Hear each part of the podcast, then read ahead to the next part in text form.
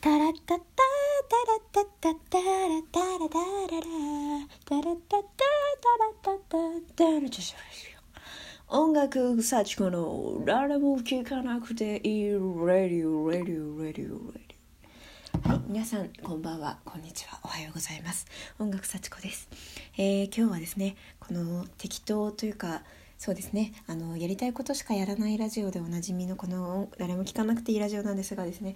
あのちょっと気が向いたのですね。あの気が向いたのであの初めてなんかそれっぽくやってみようと思います。それっぽくそうそれっぽいラジオみたいな感じでね私があの小学生の時ねよく聞いていたようなねラジオみたいな感じでねこうオープニングの音楽があって「あの皆さんこんにちは」っていうやつがあってそれでなんか広告とかねジングルとかがあってねそれであのリクエストとかねお便りとかねコーナーとかがあってねそういうあのラジオっぽいことをやってみたいと思います。はい、でもねなんかあの音楽の著作権とかねめんどくさいんでね全部口でやります。はいえー、っていうのもですねまあクリスマスですね。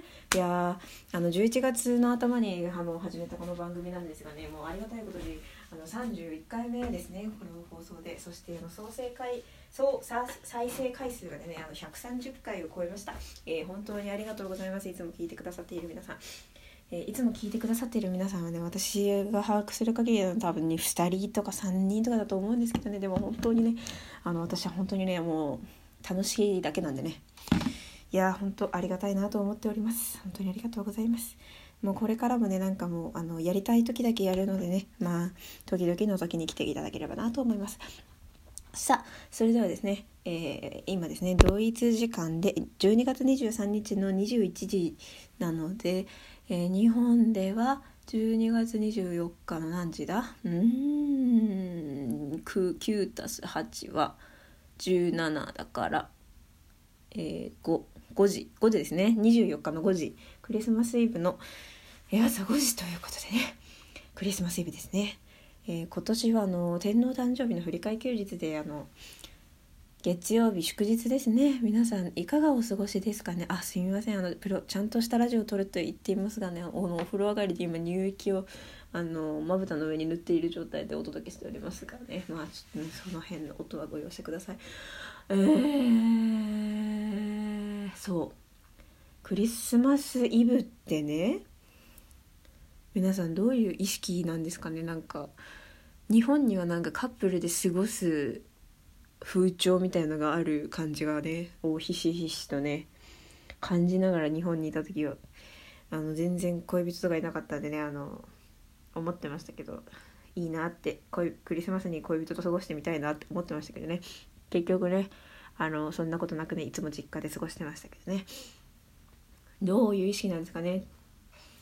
あのー、みんなそういう感じで思ってんのかなと思ったらこの間あのある人がね「クリスマスなんてただの日じゃん。あなんでみんなそんな恋人と過ごすのが普通なの?」って思ってるのみんな。みたいなこと言っててあなるほど。そういう人もいるんだなと思ってね。それが男の人だったんでああ男の人って意外とそうなのかなとか思ってたらですねあのあの人気 YouTuber の東海オンエアっていうのが大好きなんですけど東海オンエアさんって言った方がいいのかな？まあどうでもいいか。東海オンエアが好きなんですけどあのそのサブチャンネルを見てたらあの東海オンエアは6人の男の人たちでやってて1人は結婚してて柴優さんって人が結婚してて1人虫眼鏡さんっていう人が彼女がいて1人夢丸さんっていう人がすごい遊びに遊びになんかいっぱいの人と付き合っててでも元カノと過ごすらしくてなんかクリスマスは。で哲也っていう人がなんかうんなんかうんなんだろううんなんすかね遊んでる感じですかね。リーダーですね。でなんかその哲也っていう人はなんかツイッターでそのクリスマス予定がないよって言ったらなんかあの知り合いが連絡してくれたみたいでなんか。なんか16万でホテルのレストランとホテルの部屋を取ったらなんか彼氏できそうって言われて振られたって言っててであの利光っていう人がとりょうくんっていうりょうくんだけくん付けしちゃったまあいいやっていう2人が彼女がいない相手がいないっていう話をしててでその相手をクリスマスまでに作らなければいけないっていう前提ですごいその2人がね話をしてて。あそういうやっぱりそういう考えの人もいるんだな。でもなんかなんだろう。なんかこう漠然とできたらいいなと思ってるような感じじゃなくてなんかもうつく相手誰かと過ごさなければいけないみたいな感じで話しててあもうほんと価値観って人によるな人それぞれだなっていうのをすごい思って、えー、ちなみに去年のクリスマスその利光っていう人とそのホテルドタキャンされた哲也っていう人はあのなんだっけな。なんか2人で生放送してましたね。クリスマスイブ。私と妹はそれをねあのそれぞれの携帯で見ながらねクリスマスイブをね同じ同じ実家の中でね見ながらねなんか妹は歯を磨きながら私はなんかしてってそんなことを思い出しましたけどね。そう。でその何日か後になんかまた投稿された動画の中でそのりょうくんっていう人はなんかりょうくんっていうのはイケメンって言われてるんですけど、うん、なんか居酒屋で女の子をクリスマスご飯食べないってナンパしたらうまくいったからそのこと過ごすよって言っててで利光っていうそのもう唯一嫌じゃでその相手がいない人はめっちゃ焦っててもうなんかでもさみたいな。もう25歳とか26歳なんですけどその人たちは。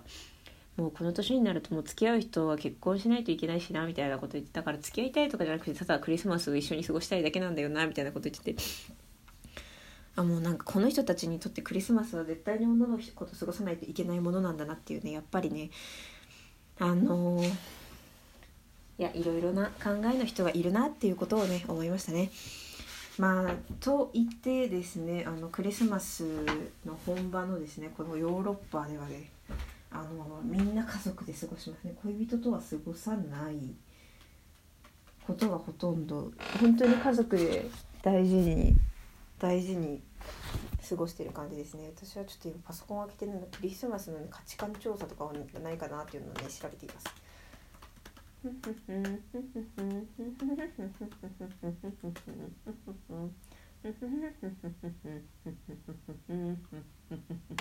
あリクエストも受けてないのにね。勝手に歌ってしまった。あじゃあここでねクリスマスじゃないや。あのあれっすね。あのあれっす。あのリクエストにあリクエストとクリスマス間違いなのか。リクエストにおこリクエストのコーナー行きたいと思います。はい。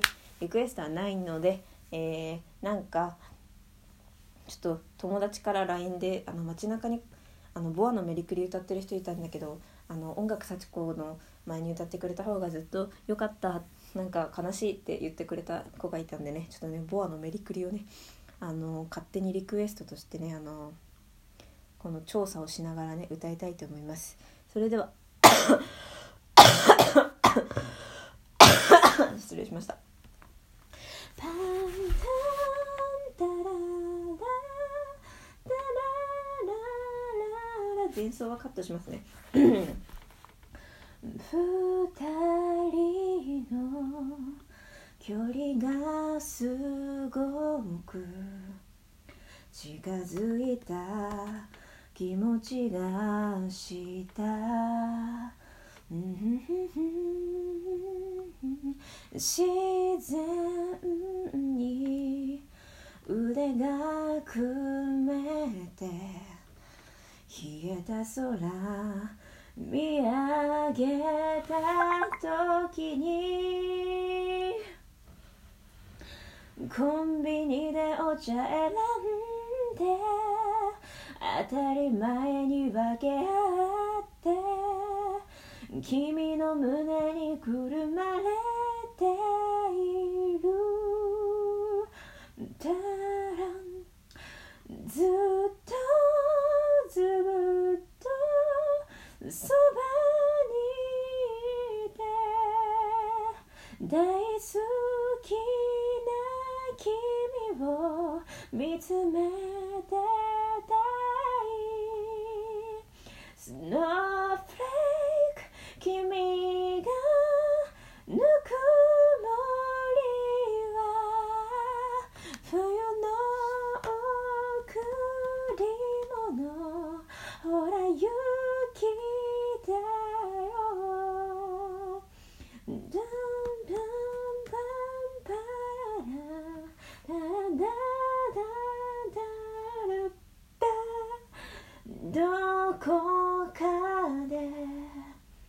辛いことや寂しさにぶつかってもルルルルル君を思うこの気持ちに正直でいると違うよ。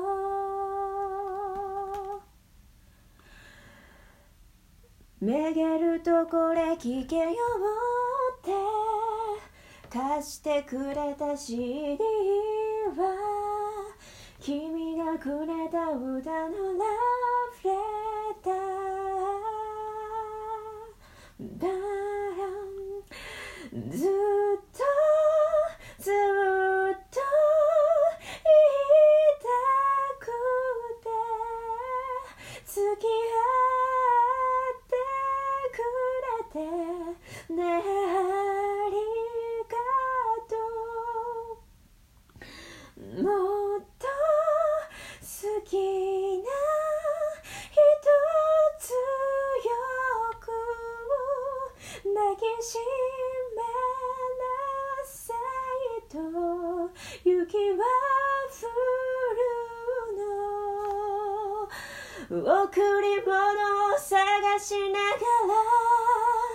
結ぶはずのない気持ちが結び合えたことの不思議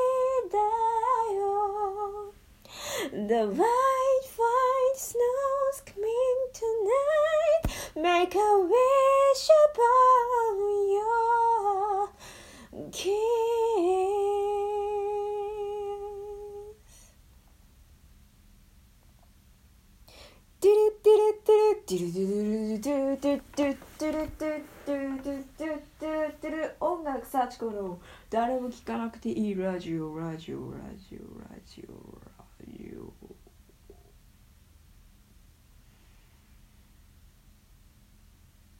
「CM 何の CM にしようかな？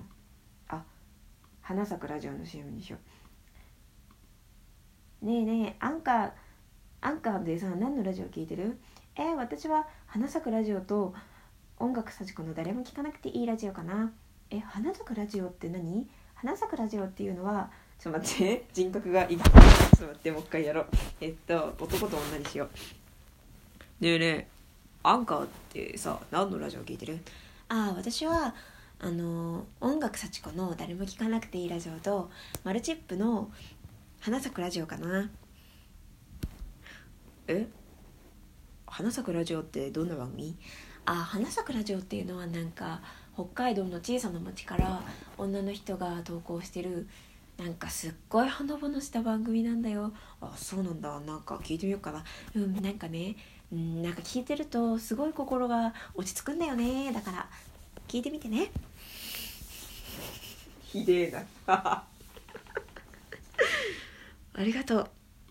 えー、っとということでねあのなんか3つ見つけました。えー、1つ楽天インサイトクリスマスに関する調査。うん。これいつのやつだ？ごめんなさいね。申し訳ないですね。タンパンタラン。ちなみにあのジングルはねあの星野さんの「オールナイトニッポン」のパクリです。タラこれちょっと待って。ごめんねごめんね。2017年11月 10, 10日から11月11日まで。の検査去年のあのアンケートで 1000, 人に調査20歳から69歳の男女調査エリア全国楽天インサイト株式会社っていうところがやってますね。なんどうやってやったんだろうね。うん。えー、っと今年のクリスマスを一緒に過ごす相手はパートナー。配偶者恋人などが約半数。1人で過ごすは5人に1人。あ結構いますね。ふんふんふん。えーと、45.5%の人がパートナーと過ごす、えー、25.7%が子供と過ごす。1人で過ごす方が20.9%おその前の年も20.4%ぐらいが1人で過ごす。クリスマスの予定。あ4割強の人が特にない。いつもと変わらずに過ごす。あ結構特別感をあんまり思特別なものと思ってない人もいるみたい。うん。特にない。いつもと変わらずに過ごすと答えた人が42.7%えー、その他、えー、ホームパーティーが21.7%結構すごいねホームパーティー。あでも家族でもパーティーも入るのか。うちはいつもホームパーティーになったのかなじゃあ。いつも家族でなんか手巻き寿司とか食べてましたね。レストランなど外食9.1%仕事アルバイト7.9%が続いた、えー、年代別に見ると特にないいつもと変わらずに過ごすという回答においては年代が上がるにつれ割合が高くなった。なるほどなるほど。20代は特にないと答えた人が28.4%で30代 32.1%40 代 43.2%50 代 50.3%60 代54.4%なるほどね。なんかこう年齢を重ねるとクリスマスもねただの日常のねなるんですかね。クリスマスプレゼントは何もいらないがトップ。欲しいものでは男性衣類女性アクセサリーがトップ。今年のクリスマスに欲しいプレゼントについて聞いたところ全体では何もいらない。あこれせっかくだからなんかニュースっぽく読もうかな。ニュースのねあのキャスターとかねあの、一生やれないと思うんでね自分の番組なんでねそれではあのそれでは、えーニュース、えー、ななんて言うんだろう。報道ステーション？それでは報道ステーションのななんて名前にしようかな。報道ステーション報道ステーションの安住アナお願いします。はい、えー、楽天インサイトが楽天楽天インサイトの調査によりますとクリスマスプレゼントは何もいらないがトップ。欲しいものでは男性が1位が衣類。女性はアクセサリーが1位となりました。今年のクリスマスプレゼントに欲しいものを聞いたところ全体では何もいらないが36.2%で最も高いものになりました。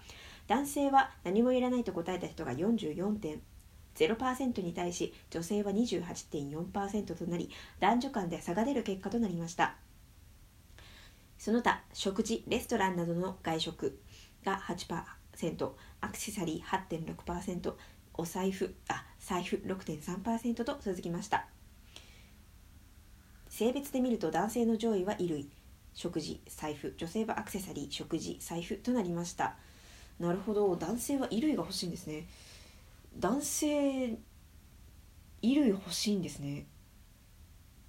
でも8.7.2だからそんな大したあれじゃない。何もいらないって人多いね。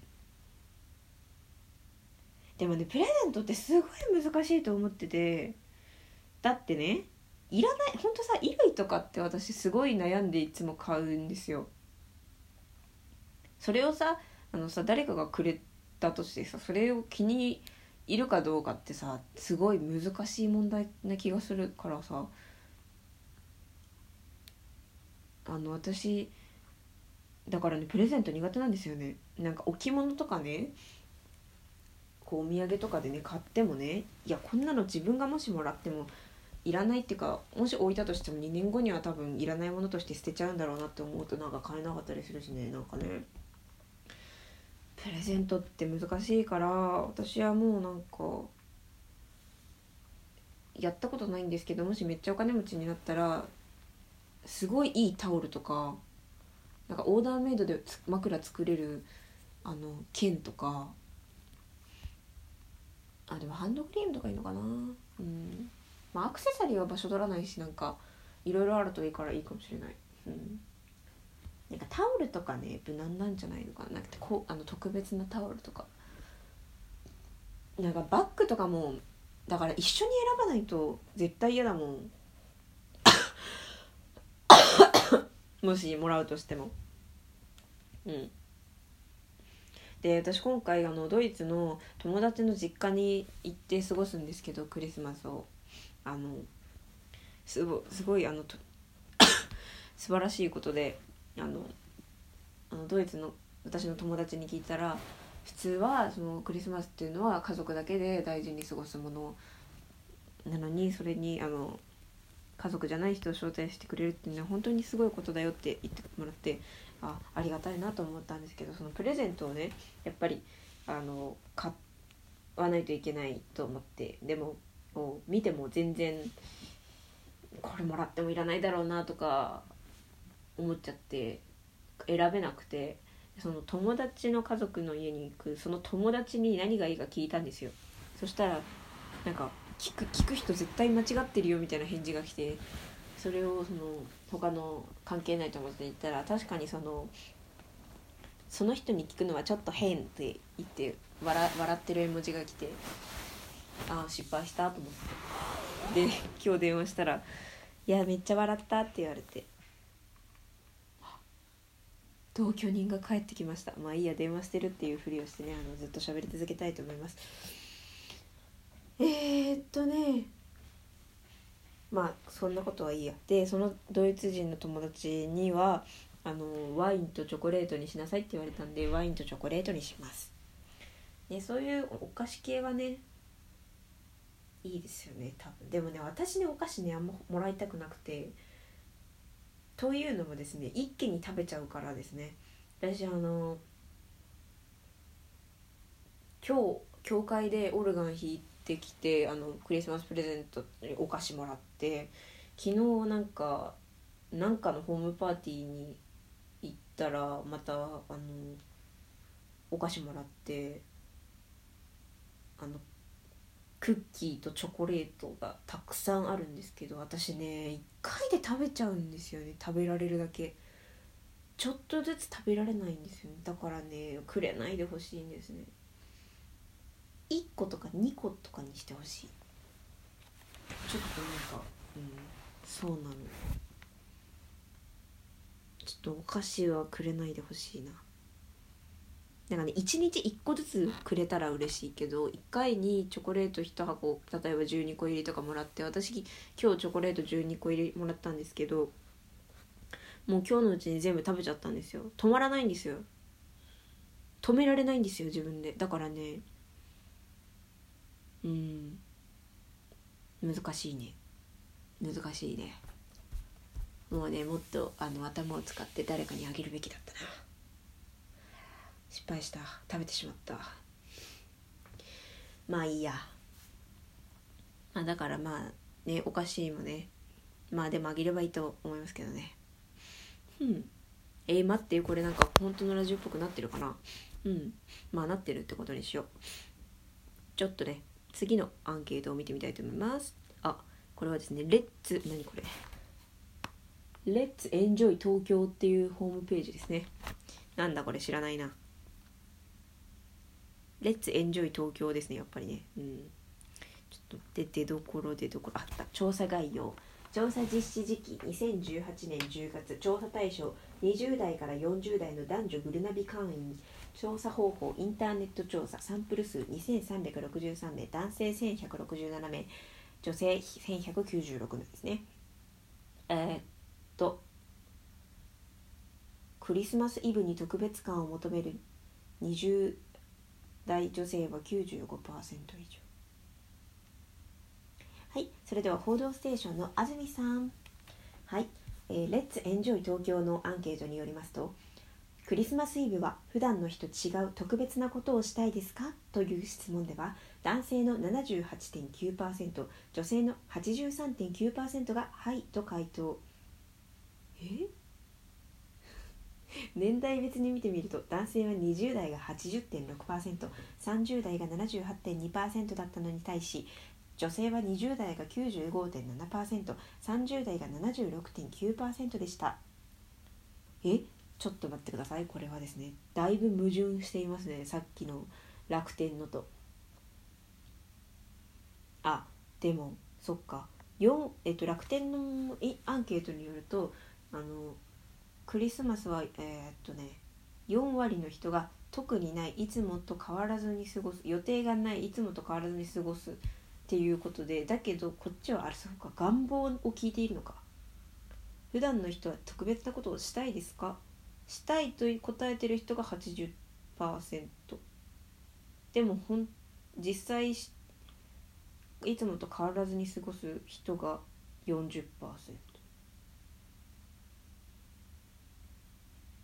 だからうん難しいな。ええー、あえ？うん。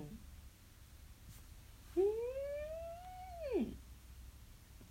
まあでもねこれグルナビの対象グルナビやってる人のアンケートなんでグルナビに登録する人はそのクリスマスイブに特別感を求めるっていうのはねあるかもしれないけどねその誰に聞いたかっていうのもね難しい。クリスマスイブはレストランでのディナーが理想イルミネーションも人気。なんか理想的とかそういうことばっかり聞いてるねこのホームページ。あなるほどね。これはなあれだ。あのお出かけ情報を提供するサイトなんだ。だからだ。レストランでディナーをしましょうっていう風に促したいアンケートなんですね。きっとこれはね。でレストランでディナーをするっていうのは49.5%多分これ複数回答なんですね。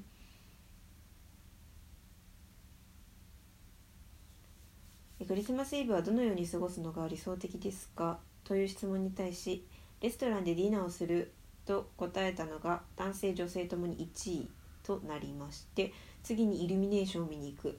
次に自宅でのんびりする。次いで男性4位がショッピングをする。男性5位が都心の憧れホテルに宿泊する。女性4位が都心の憧れホテルに宿泊する女性5位が温泉旅行に行く。温泉旅行クリスマスイブに？うん。マジか。いや絶対で自宅でのんびりするのがいいと思いますよ。人多いんじゃないですかね。都会とか特にね。まあまあ特別感とかあるのか。まあこれちょっとなんかおお出かけさせたい感がめっちゃ見えるんでね。ちょっとあんまりね。あんまりかな。え待ってやばい。プレゼントの予算はいくらくらいを想定していますかという質問。これパートナーへのプレゼントを想定してますね。男性自分からパートナーへのプレゼント。1万8940円。あでもこれ30代があれか。平均上げてますね。20代1万1927円30代2万1918円あ世のプレあのクリスマス、えー、世のカップルってそんなにお金かけるんですねプレゼントに。すごいっすね働いてる人だとね。2万とかね無理っすねありえないっすね。すごいっすね。すごいっす。すごいっすね。はーいうんうんうんうんうんちょち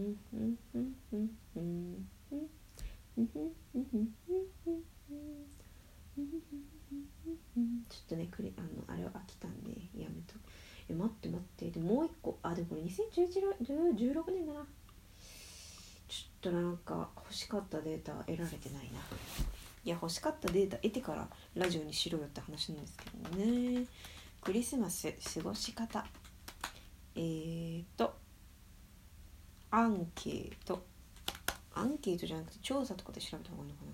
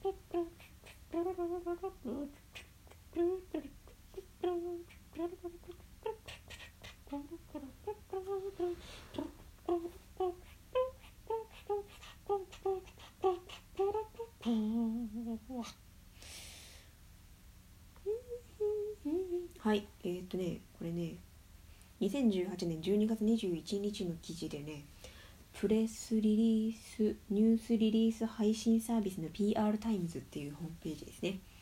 アキッパ株式会社 AKIPPA 株式会社です。駐車場予約アプリアキッパの駐車場予約アプリを運営している会社がそのユーザーにクリスマスに関するアンケートをしたらしいですよ。なんで駐車場予約アプリを入れている人が対象ですね。でクリスマスイブはどのように過ごしますか？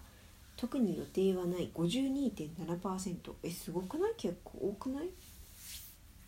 レストランで食事11.7%これいつ聞いたんだろうね。後ろに書いてあるかな。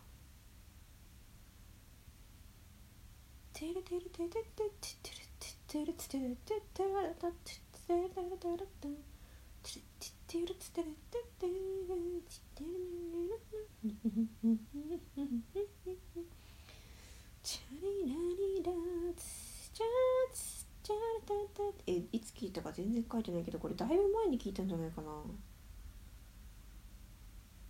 うんっていう感じがする。うん。あえ違う。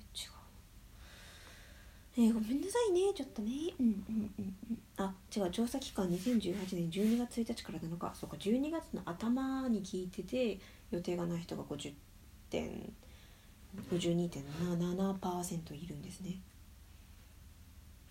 プレゼントに欲しいものは1位アクセス女性1位アクセサリー22.22%特になし17% 3位現金12%ワロ4位家電11%本当に現金もらったら喜ぶのかな女性って。その答えた人って。本当に現金はいクリスマスプレゼントだよってもらって嬉しいのかな。だったらなんか一緒に買い物行って買ってもらった方が嬉しそうだけどね。でもね男と女は一緒に買い物に行かない方がいいらしいですね。なんか脳科学的に。買い物の仕方が全然違うみたいでお互いがお互いにイライラしちゃうみたいなことらしいからまあそれを分かった上で行くならいいかもしれないけどね。で男性欲しいプレゼント特になし1位 32%2 位時計 16%3 位家電13%ふーん。なんか前さっきのやつとは全然違うねやっぱり。いやクリスマスプレゼントか。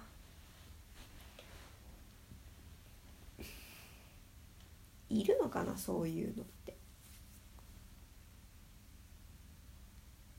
なんかそのサプライズプレゼントでうまくいく人ってどのくらいいるんだろう本当私わかんないな。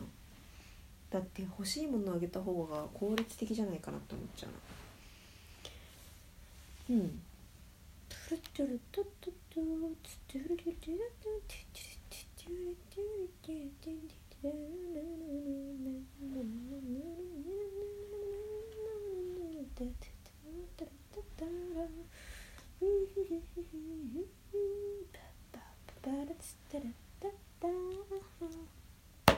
はいアンケートコーナー終わりです。あコーナーだったんですね。あとはねじゃああと何をしようかなラジオっぽいこと。ジオっぽいことラジオっぽいこと。てれてんてんてん東海ラジオ。東海ラジオのに東海ラジオのジングルがかかりましたね。さてどねこういう時はねなんかお便りを募集しておくべきでしたね。じゃあ私のクリスマスの思い出を話しましょうね。あ違う違う。そうそうドイツのクリスマスについて話そうと思ってたんだった。せっかくだから。はい。チャリラリラーン。ドイツのクリスマス。ドイツのクリスマス。ドイツのクリスマス。はい。それではここからは音楽幸子がドイツのクリスマスについてのお話をしたいと思います。えー、ドイツといっても私はあのハンブルクにしかいないんですけどね。あのハンブルクでは至る所であのクリスマスマーケットがね開催されていましてあいろんなね人がいろんな人がっていうかなんかこうそもそもそのドイツっていうかヨーロッパってなんか空き地みたいな広場何にもないところがいっぱいあるんですよ。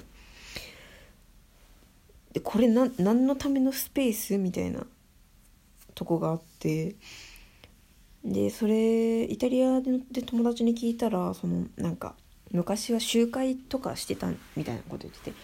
ででそういうところにねこうねこう小さな小屋みたいのが集結して。でしかもなんかねあのメリーゴーランドとかねちっちゃい観覧車とかまであったりしてね。もうで入り口めっちゃ狭入り口そんな広くないのにそのメリーゴーランドとかあったりして多分こうなんかねこうままずメリーゴーランド入れてから小屋建てたんだろうなとかねこう歩きながら思いますね。いやすごい。でなんだろうな。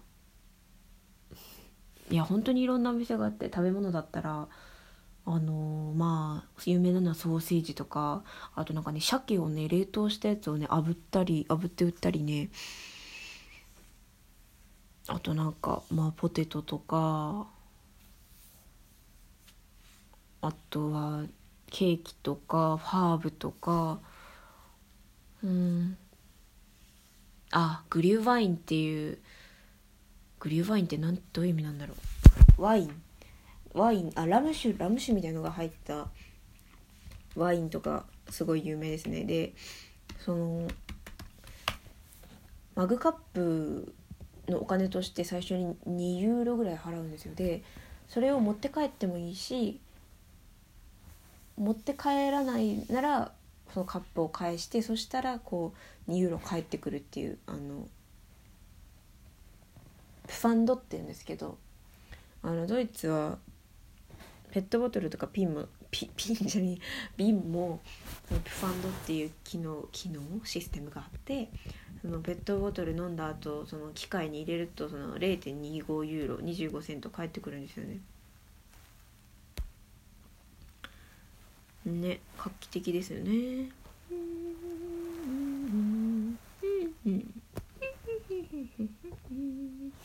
そうあグリューワインってそっかあったかいことが特別なところなのかそうあったかいワインですねうんであとなんかね普通になんか普通にじゃっていうかなんか珍しいそうスノードームとかなんか細かくできた家とかあとなんかろうそくとかね。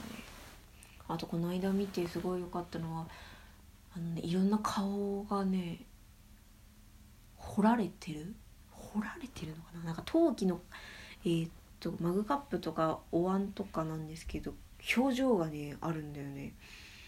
いやあれあの「美女と野獣」のあのカップの妖精みたいないやあれ欲しかったな。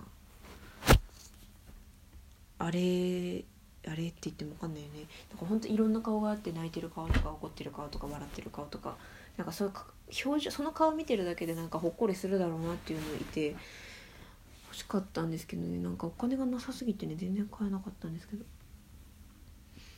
あとチョコレートでできたあのネジとかあネジとかはは歯車のか形したチョコレートとか見たことある。なんかこうチョコレートでできた工具っていうお店で。とかなんか木のお菓子お菓子じゃないもうなんか日本語喋れなくなってんな。木の木でできたおもちゃとか。うん。いやほんといろいろあってね。みんなね飲んだり食べたりね遊んだりね。いい感じですね。で街もねイルミネーションされてねでもなんかなんだろう。まあイルミネーションはね日本でもあるけど。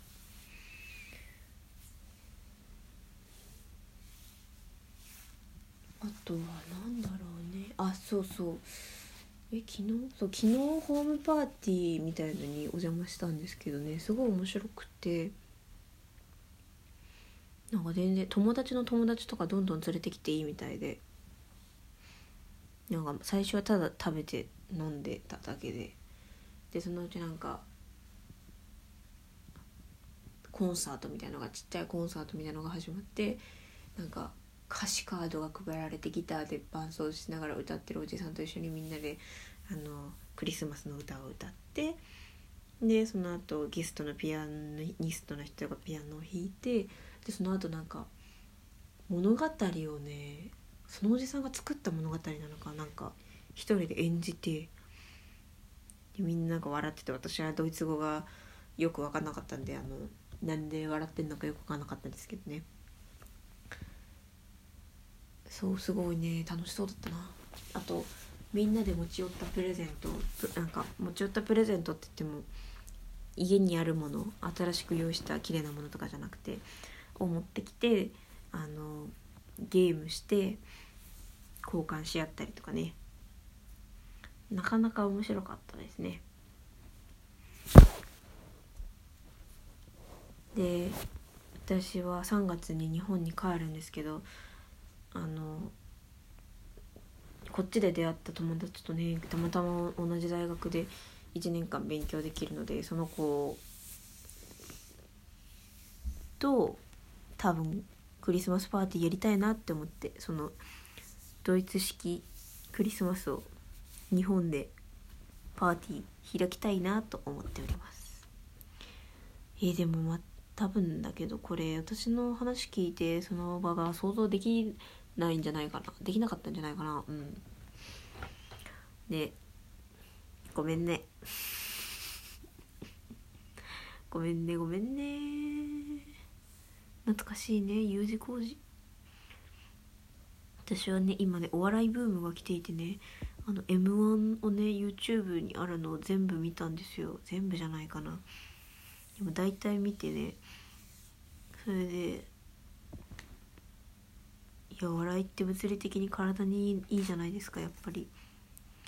だからこうなんか気分がね落ち込んでる日とかねノンスタイルの漫才を見てねこう無理やり笑うってなんか笑わざるを得ないんでねあの面白いんでね。いやカッサカサだな。ちょっとクリーム塗ろうかな。そう。あとね誰誰に見たかな。ノンスタイルにまずハマったでしょ。ハマったってかまあうん。あとなんかあなんか今すごい人の若かりし頃の映像とか見て感心してたな。なんか島田紳介とかダウンタウンとか上沼恵美子とか明石家さんまとかね。そういう人たちのなんか一番最初の始まりの話とかウィキペディアとかに載っててなんかね面白い、うん、そういうの見たりとか。あとねあそうだなんか吉本興業の YouTube があって吉ログあ吉ログっていう番組があるのかな？多分吉本興業の芸人がなんか多分ネネット配信で喋るやつ。なんかそれ細かく区切ったやつみたいなのがあってそれをねずっと見てたりね。あそうだ。それでなんか相席スタートっていうコンビなんかネタはねあんまりねそんなになんですけどそのトークが面白くて見てそうなんかねあんまりねネタをね面白いってならないけどトークは面白いって人って結構いるなって感じ。あそうだジャルジャルにはまったんですよねそんでノンスタイルの次に。ジャルジャルのあの今年の m 1の国名は結構ゲームとか去年の m 1のピンポンパンゲームってご存知ですかね？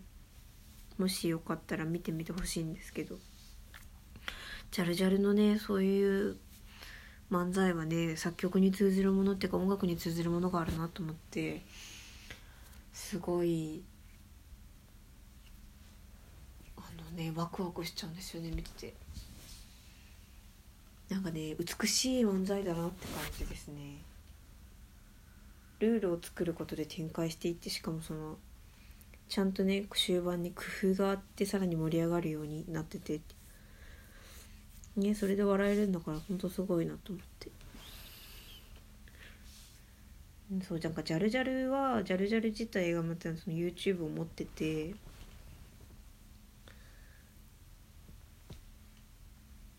そこにたくさんネタがあるのでなんかなぜか毎日投稿してるんだよね。なんかなんでそんな毎日ネタしてネタを投稿して大丈夫なのか謎なんですけど。でなんかその毎日投稿してるのはネタジャルジャルのネネタの種っていうなんかまだネタに完成してないよみたいなことだと思うんですけど、うん、完成したネタもあるんでそれもそれを結構見てて割と高確率で面白くてでジャルジャルはそのノンスタイルもそうなんですけどてかやっぱ面白い漫才ってやっぱ構成が見て取れるっていうかこう一本上司だとってか予想お客さんが見てて予想がついちゃうとやっぱりこういまいち伸びきらなくてだけどその予想を裏切ってくれる構成をちゃんとジャルジャルとかは結構しててその辺を見ながらその芸人さんのその構成のねとかを見て勉強してるつもり。そういう口実をつけて、まあ、ただ楽しんでるだけなんですけどね。でもなんか尊敬してる作曲家の人であの芸人のネタから構成のヒントをもらったりしてるって言ってた人がいてその気持ちがようやく分かったなって感じはしますね。うん。あとねそう。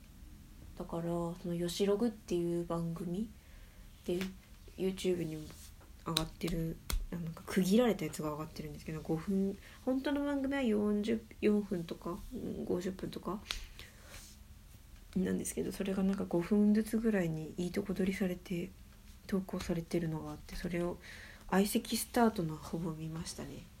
相席スタートっていう男女コンビがいてそのなんかね特に女の山崎圭さんって人の話が面白くて。見たのとあとユニバースっていうまた男女コンビもなんかねユニバースっていう男女コンビ はなんかね川瀬名人っていうやばい人がいてやばい男の人がいてその人やばいなと思いながら見てますね。女の原ちゃんって人はねなんかほのぼのしてで詐欺メイクがめっちゃうまくてそのインスタで人気でキャンキャンにも出たみたい。すごい素晴らしい。そう。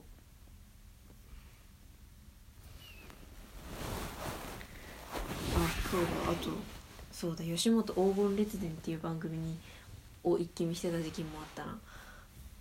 そう私は芸人ブームがね来てたんですね。吉本黄金列伝っていうなんか芸人の浮き沈みみたいな歴史を見る紐解いていくみたいな番組があってそれを見てだからなんだろう。それを見てて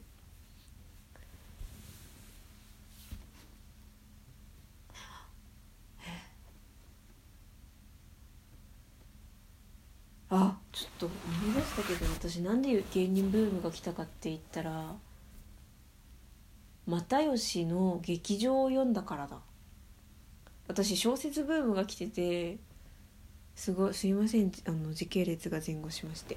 あの私少し前に小説ブームが来ててそれで又吉ピースの又吉の劇場っていう火花の次の芥川賞をつく取った火花の次の第2作目を読んだんですねですごく感動してで又吉が喋ってる動画を見ててでその吉本黄金列伝っていう番組でピースの歴史をやっててそれを見たあと面白くてその後にノンスタイルの吉本黄金列伝を見てそういえばノンスタイルの m 1見たな見たって面白かったなと思って見て。そっから芸人ブームが始まってるんですね。つながってましたね。小説ブームと芸人ブームが。はい。まあそんなね感じですね。いや面白い。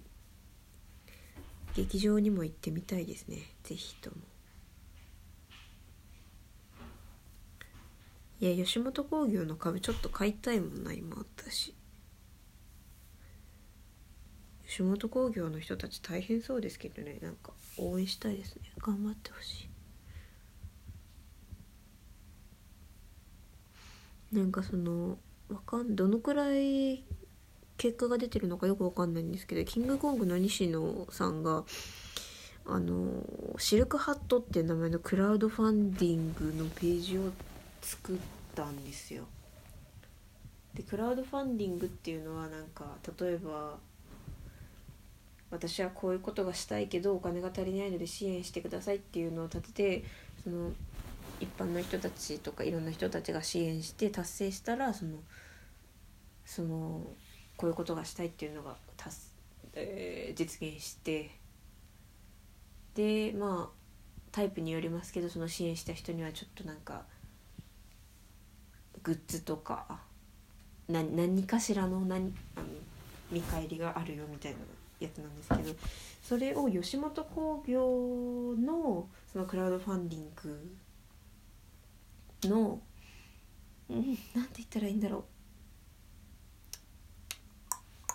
だ吉本興業が作ったクラウドファンディングのホームページって感じでそこでなんかそれぞれの芸人が仕事を取れるようにするみたいなこと書いててそれでなんかその仕事をそのスタッフに取ってきてもらうんじゃなくて自分で取れるようにみたいなことをね言ってたけどちょっと覗いてみたけどあんまりそういうの見つけられなかったけどまあ吉本もねその新たな角度からのねで頑張ってほしいですよね。みんな本当にね大変そうだから芸人さんって。でも本当なんかねネタはあんまりねあんまりねなんか。どうしてもその構成とか見ちゃうんでね。あんま楽しめないこともあるけどトークは面白いですよねやっぱりなんかマジカルラブリーっていうコンビがいて2017年の m 1で上沼恵美子にめっちゃ怒られたコンビでその人たちの話とか面白くって、うん、見てましたね。いやぜひね生で見たいな日本に帰ったら。みんな。ああ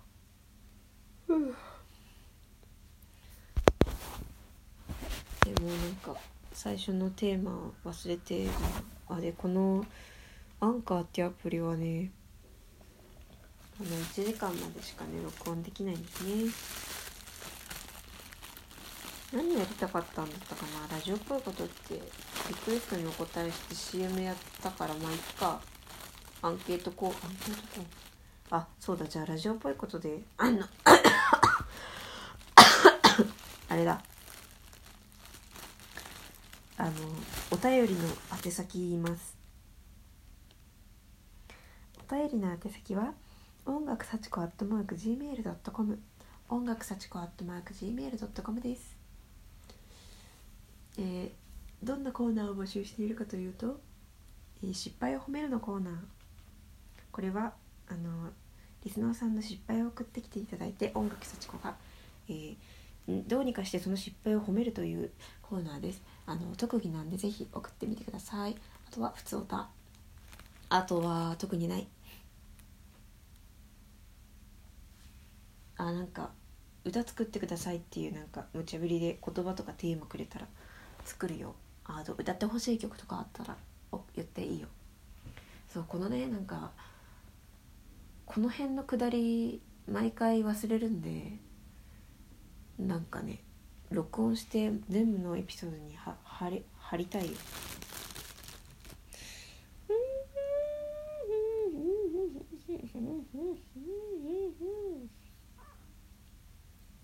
いや明日マジで時間通りに駅行かないとその友達の家に行けないから準備しなきゃな。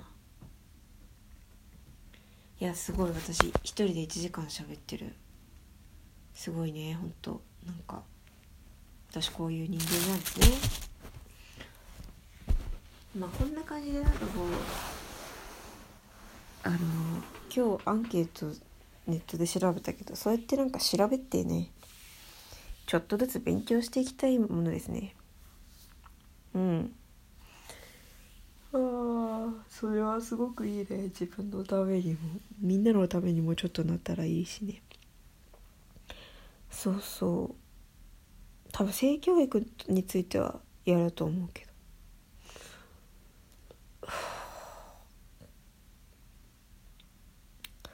そうクリスマスですね。クリスマスクリスマスをテーマにお便り募集しときゃよかったな。なんかねほんとずっと考えてることがあってねサンタさんについてってどう子供に言うどのタイミングでどのように言うのがね一番いいのかっていうことがずっとねテーマで。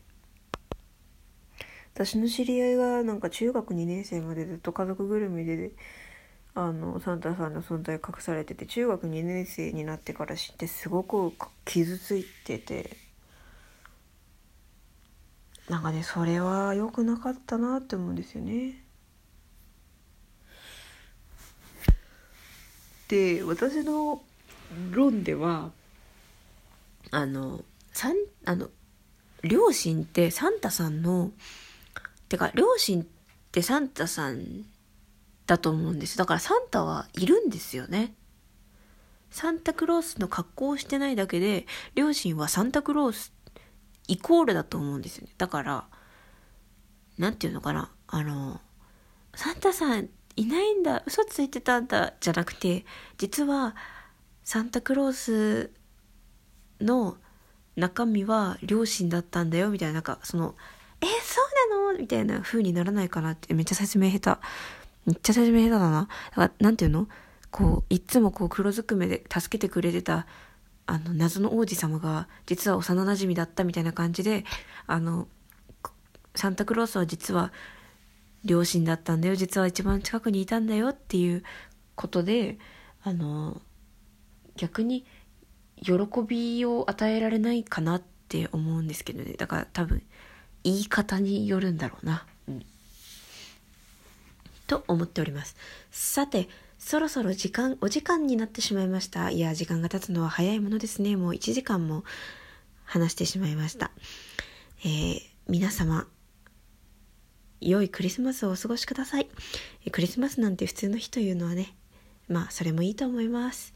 ね、クリスマスってもともとあのイエス・キリストの誕生を祝うものですからね、あの、クリスチャンじゃないわけ、方多いわけですしね。まあ、あの、乗っかったらいいんじゃないですかね。乗っかれたければね。はい。あ、もう何言ってるんでしょうね。うん。まあ、楽しいクリスマスの曲いっぱいあるんで聴くとかね、いいんじゃないですか。いや、ちょっと何言ってるかマジわかんないですね。はい。いやもし、あのー、最後までお付き合いいただき、本当にありがとうございました。お便りお待ちしております。えー、それでは皆さん、良いクリスマスを、そして残り2018年わずかとなりましたが、えー、悔いのないよう過ごして、そして来年へつなげていきましょう。それでは平成最後のクリスマス特集特特番でしたまたね